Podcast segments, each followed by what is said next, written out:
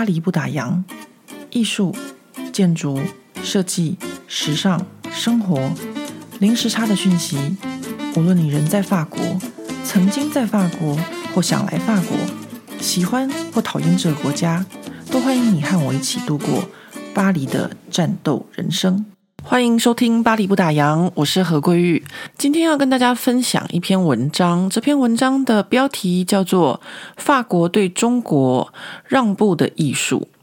呃，这篇文章它主要内容是在讲法国的博物馆和美术馆对中国的输出的一些现况。在分享这篇文章之前，我们可以先聊聊呃，法国这个国家的软实力。说到软实力 （soft power），我们常常会想到中国，因为在法国媒体上，他们常常在讲呢，中国运用他们的软实力，然后在世界各地设立孔子学院。但这个世界上最擅长运用他们的软实力 （soft power） 的国家，其实是法国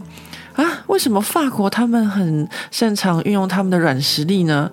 呃，我们对法国的印象。不就是很浪漫啊，名牌啊，香水啊，巴黎铁塔，艺术，没错，这就是法国的软实力。法国这整个国家在软实力的推广和运用上面，其实应该说是世界强国。所以这篇文章它非常的有趣，它是《世界报》的周末杂志里面的一篇文章，它是由法国一位非常著名的译文记者胡珊娜·阿基米所写的，文章写得非常的好，文笔非常好之外，而且呢也是用非常讽刺的方式在讽刺自己的国家面对中国，然后就腿软跪下的一个情况。这篇文章出现的时间点刚好是在法国南特的一个美术馆，他们宣布暂。暂停成吉思汗特展的时候，呃，关于这个新闻，我之前在《永恒的帝国》里面有跟大家提到，当时这个新闻出来的时候，也是震惊了法国的艺文界。那这篇文章引言就是：南特原定十月十二日开展的成吉思汗特展取消是一个例外，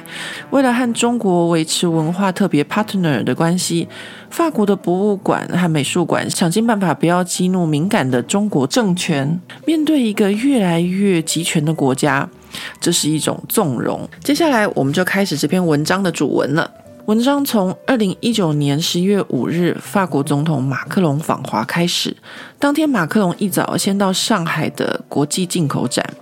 法国馆一共有七十家厂商参展，包含汽车、欧莱雅等十四间上市大公司。马克龙在现场还帮忙又吃又喝的推销了法国的牛肉和红酒，所以中午在上海当代艺术博物馆和习近平的午餐和以往中国官方的盛宴相较之下是非常的简单。这边我补充一下，这个上海当代艺术博物馆是原本，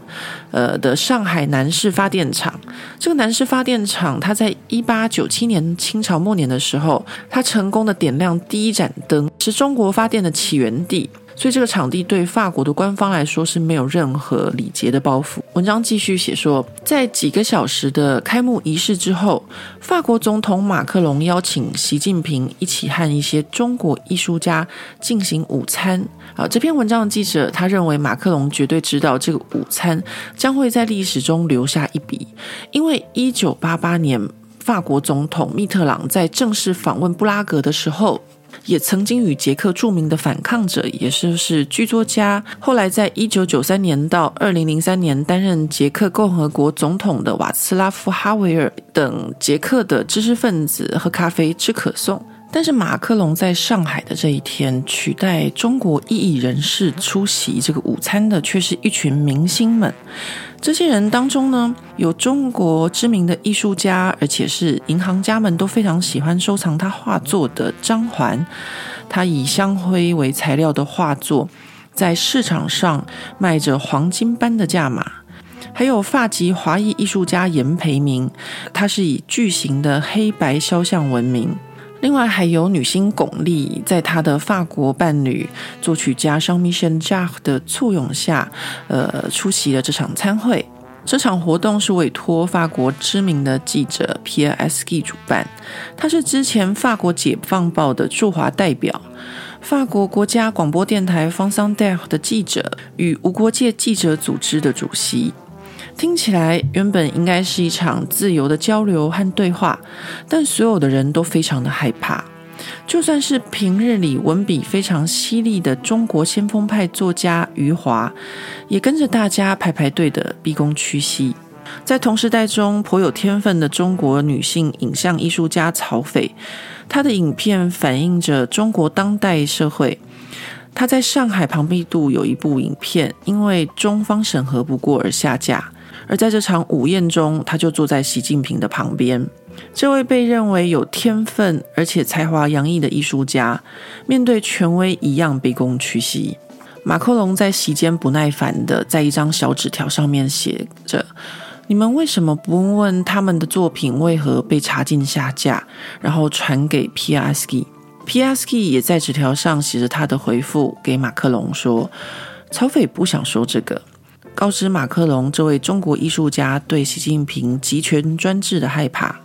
稍晚，马克龙在英国建筑师 David Chipperfield 这栋没有什么魅力的建筑里面，也就是上海庞毕度艺术中心。马克龙在他的演说中，除了恭贺展览开幕与中法合作之外，他也用一种间接的肯定法，呃，提到曹斐面对开幕作品中有三件被禁却一字不提的情况，并说了这是一个创作很困难的时候，还说艺术作品很难被呈现。最后他又补了一句。这就是法国的学说，我们要在条件下生存，实现闪躲的艺术。一年之后，我们没有想到的事情发生了。它不是在上海，而是在法国西部的城市南特。十月十二日，布列塔尼公爵城堡博物馆的馆长，应该是他开始宣传好大卖二零二一年成吉思汗展的门票的时候，最后却决定全部取消。法国三年的策展与准备全部取消。这次的展览，法方的合作对象是内蒙古呼和浩特博物馆。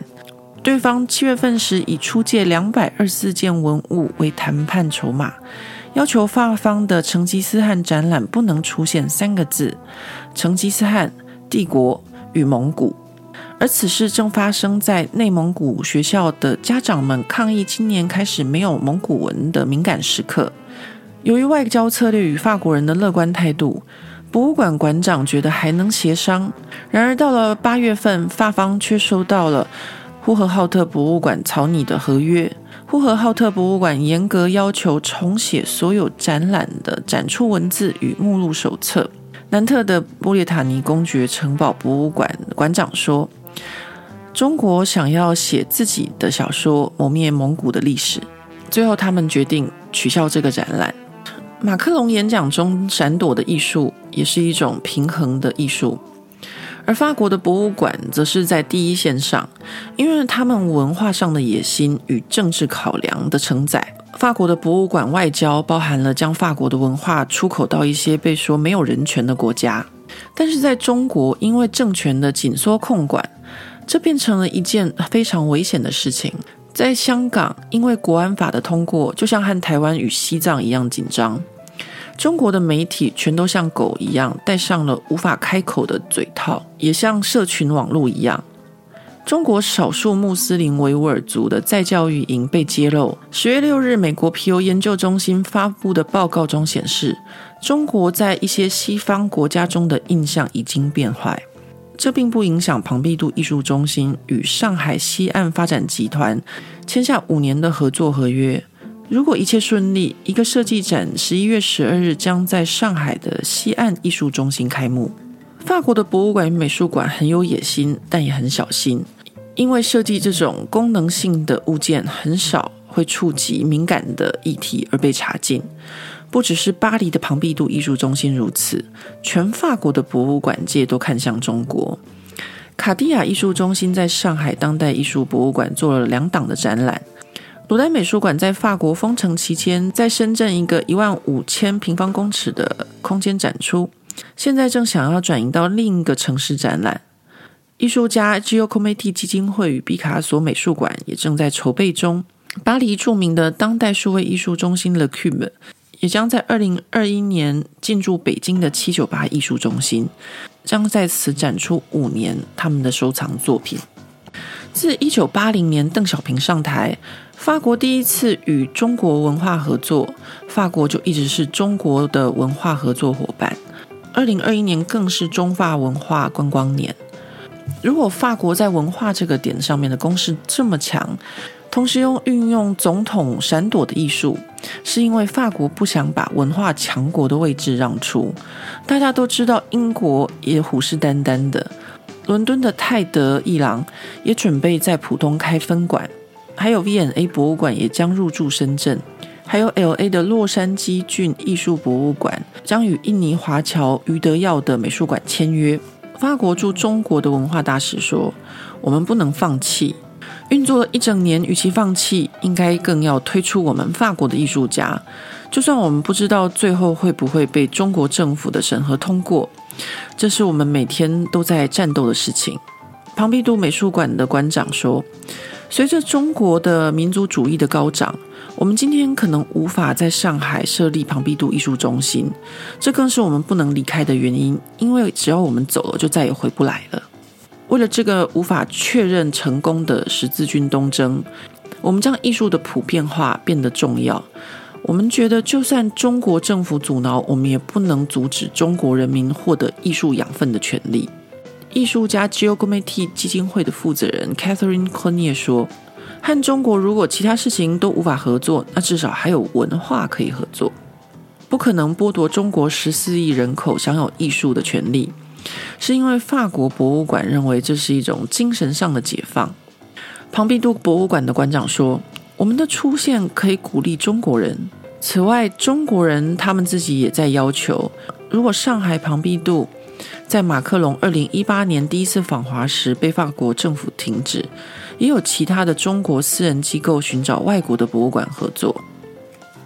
而法国的一位策展人他则说：“简单的一句话，中国人就是喜欢法国，喜欢法国的名牌、法国的奢侈品、法国的红酒，还有艺术。”庞毕度艺术中心的馆长还说：“法国是不可能切断与这个经济强权的关系，中国是二零二零年唯一经济成长的国家，中国太强大，我们不可能和它分开。”而罗丹美术馆馆长 Catherine Chavillo 则是比较坦诚地说，和中国合作可以赚很多的钱，这让他的美术馆带来收支上的平衡。因为罗丹美术馆没有政府公家的补助，罗丹美术馆是销售一部分罗丹的作品维持运作，像复制限量版艺术家生前的作品，贩售到全世界。但是没有一件作品是卖到过去十年来中国雨后春笋般出现的五千三百五十个博物馆。然而自千禧年来，法国出口中国的文化收入却非常的少。庞毕度一年赚两百七十五万欧元，跟庞毕度在西班牙小镇分馆一年的进账差不多。另一个比较也是同样有人权议题的国家，罗浮宫在阿布达比的分馆。谈好的价码至少也是十亿欧元。法国在中国的巡回展也没有赚多少钱。圣艾蒂安美术馆在中国三阶段的展览，展名叫做《从莫内到苏拉》，赚了二十五万欧元左右。而法方从巴黎十四个博物馆收集展品，每一次就要十五万欧元。这个展览是销售给日本一半的价格。除此之外，中国的门票收入是三十万人次，也不到日本八十万人次的一半。不过，这些运作长久看来还是有回收的，因为法国的这些文化活动帮法国人占了一个地盘，并且创造了一个强烈的经济网络，也就是之后中国游客对法国的想望。前法国文化外交官员说：“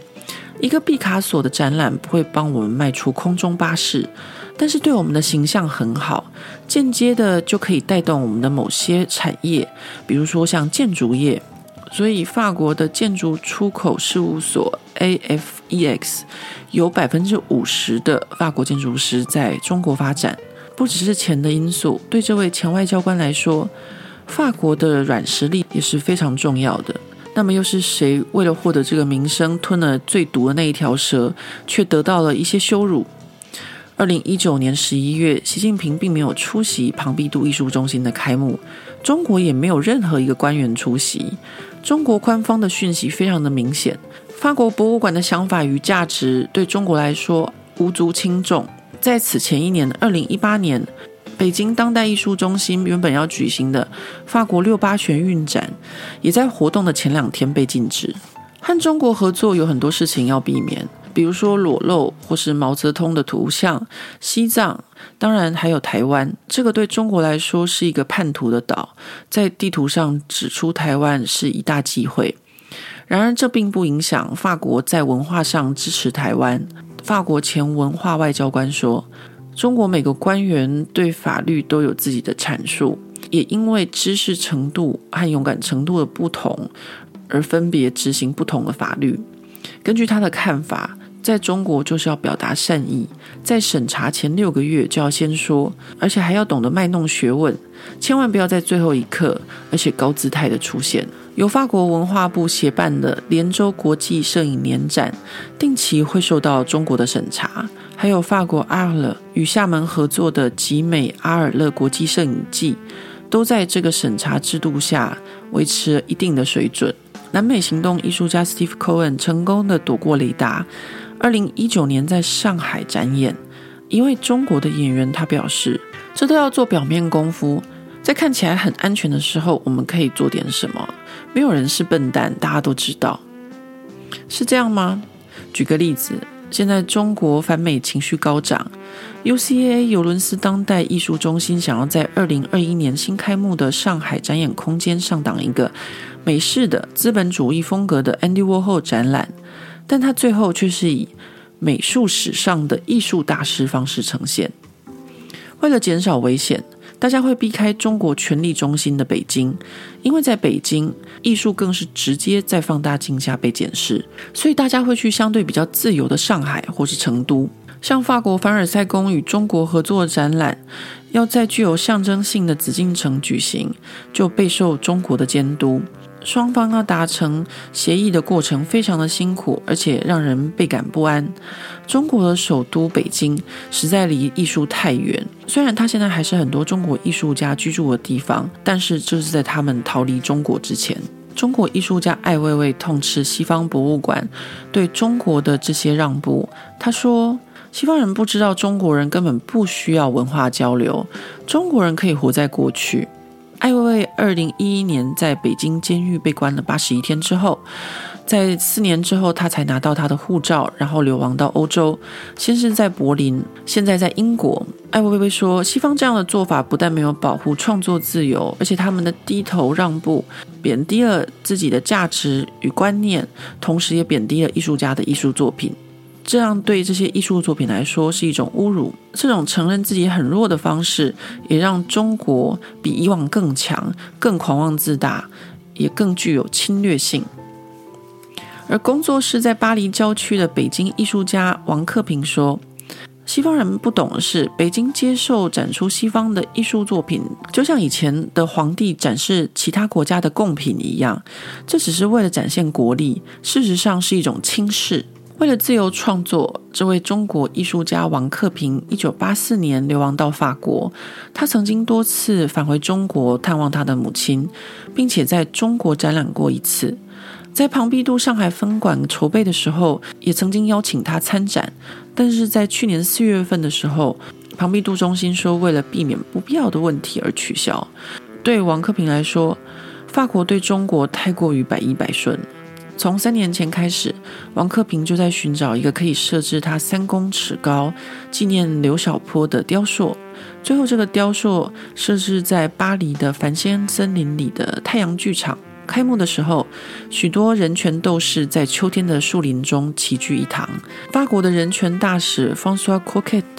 对法国政治人物和民意代表没有出席感到十分的惋惜。并暗指许多文化界的人士害怕中国的势力，法国政府也不会站在保护自己国家的反主流文化的人士这边，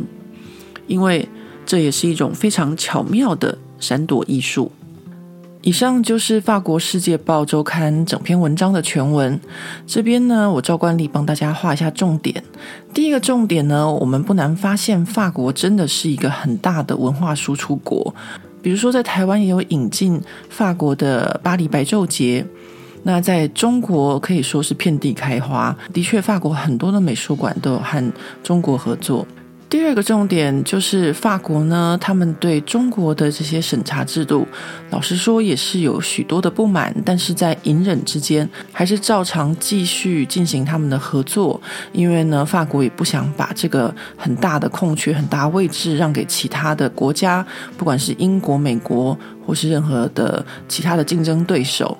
那在这样子的情况下呢，发方也可以说是吃了很多的闷亏，但是呢，还是要继续进行这样子的，呃，不赚钱，但是表面看起来风光的合作。那这当然也就符合他们要呃发扬他们软实力 （soft power） 的一个想法。那这篇文章我画的第三个重点呢，就是法国人他们在中国办任何的文化或是艺术活动的时候，他们因为情况所逼，他们可以接受就是中国的审查制度。但是同样的情况，如果到了他们自己的国家本土，就是法国境内的时候，他们可就是没有办法接受了。就像南特博物馆这样子的情况，那这非常的可以理解，因为法国的博物馆和美术馆其实是教育下一代孩子的地方。我自己个人在巴黎和非常多的美术馆和博物馆合作。那在每一档的展览，不管是科学的，或是艺术的，或者是各种不同的主题，都会和许多专业的人士合作，就是为了要给所有看展览的人可以有正确的资讯和正确的一些观念。比如说，我们曾经和巴黎的小皇宫合作一档巴洛克时期的圣人画像展，这个名字听起来就很长，所以呢，在工作的时候，也就和很多不同的专业领域的专家们一起工作。比如说美术史学者，他们而且是要专攻巴洛克时期的画作的一些专家。然后呢，因为是圣人画像，所以这个展览就必须要和历史学家还有神学家一起合作，因为这些画作涉及到宗教的领域。其他的展览，比如说我们和巴黎人类学博物馆合作的展览，就会和一些不同的，比如说考古学家、科学家或是人类学家，所有的这些展览的背后都有非常多专业人士在支撑。因为巴黎的每一档展览都有非常多的参观者，那这些参观者当中很多的学生和小孩，或是家庭。每一场的展览都富有非常大的教育性质，所以在法国本土，他们是没有办法接受中国的呃展览的审查制度。就像南特博物馆馆长所说的，中国他们重写了一个新的历史，这在他们的观念上是没有办法接受的。前面这些都是法国的博物馆和美术馆在和中方合作的时候的一些情况。那我自己个人呢，也有一些小小的感想，就是在几年前，我曾经频繁的去中国工作的时候，我记得某年的某个时候，突然间，呃，中国的上层领导他们就下达了一个命令，说要积极的发展两个方向，一个呢就是文创，另外一个就是半导体。那其实，如果我有一点敏感度的朋友，我想大家都知道理由是什么。于是呢，在中国呢，就是上面的领导这么说，下面的人呢，听到 keyword 之后，就开始一窝蜂的开始执行。那时候就有非常多中国的呃省市县各种不同的官员纷纷到台湾考察，呃，说是呃两岸交流或是参访台湾的一些文创的情况，然后就非常大量的移植到呃对岸，所以后来他们就出现了很多各式各样的呃文化区或是呃各种呃艺文中心之类的。然后就过了几年，就是不停的和一些西方的国家做一些交流和合作。所以这一波台湾的参访结束之后，就是呃，后来我看到了在。呃，比如说上海或北京，真的是非常雨后春笋一样的大型的当代艺术的活动。那我个人从巴黎到上海或北京看到这样子大型的活动，都觉得非常的震惊啊！因为很多就算是在商场里面，也非常非常的积极在推动这些艺文的展览。那基本上我们会觉得是对艺术家或是对呃设计师是一个很好的发展机会，但是其实，在审查的条件下，艺术家或设计师有没有办法真正可以自由的创作，又是另外一个问题。但是我个人看来，就是这个呃文化的活动背后必定是有政治的因素考量，并不是这么的简单。那以上就是这一期巴黎不打烊跟大家的分享，那我们下次再见喽。